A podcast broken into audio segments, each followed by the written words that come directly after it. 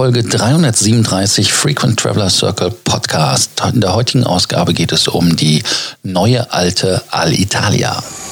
Welcome to the Frequent Traveler Circle podcast. Always travel better. Put your seat into an upright position and fasten your seatbelt as your pilots Lars and Johannes are going to fly you through the world of miles, points, and status. Alitalia geht in eine neue Runde. Die Alitalia sucht nach äh, neuen Investoren. Da waren ja einige im Gespräch. Lufthansa, Delta, ach, keine Ahnung, wer da alles war. Nachdem die ETH ja 2017 sich aus dem ja, nennen wir es einfach mal, ähm, aus der Allianz äh, mit Alitalia verabschiedet hat, genau wie mit Air Berlin. Und äh, damit hat man dann jetzt gesagt, okay, wir machen im Juni die neue Alitalia, beziehungsweise Alitalia und wir verstaatlichen sie.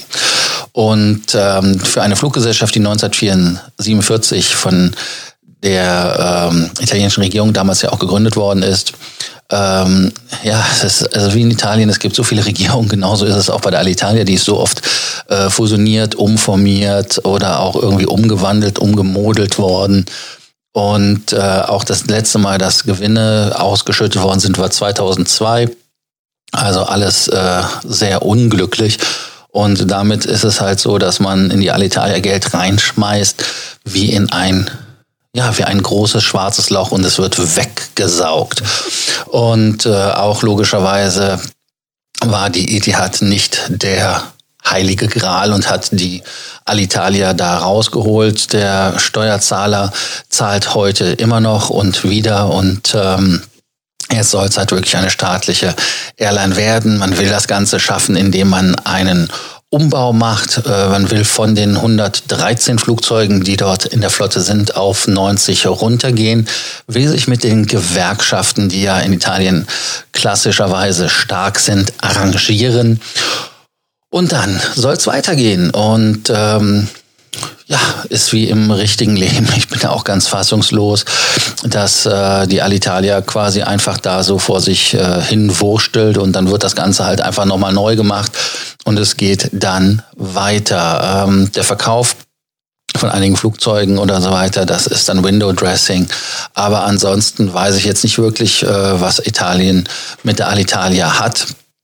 Und äh, man muss halt einfach auch schauen, wie sich diese Krise im Moment entwickelt. Und ähm, ganz wichtig ist halt wirklich, dass man mit den Gewerkschaften zurande kommt und dass man jetzt auch mit der Covid-19-Geschichte, also mit dem Coronavirus, da zu Potte kommt und da auch eine Möglichkeit findet, wieder Geld zu verdienen. Also der Start soll sein am 20 äh, am Juni 2020 und äh, mit einer wirklich etwas kleineren Flotte.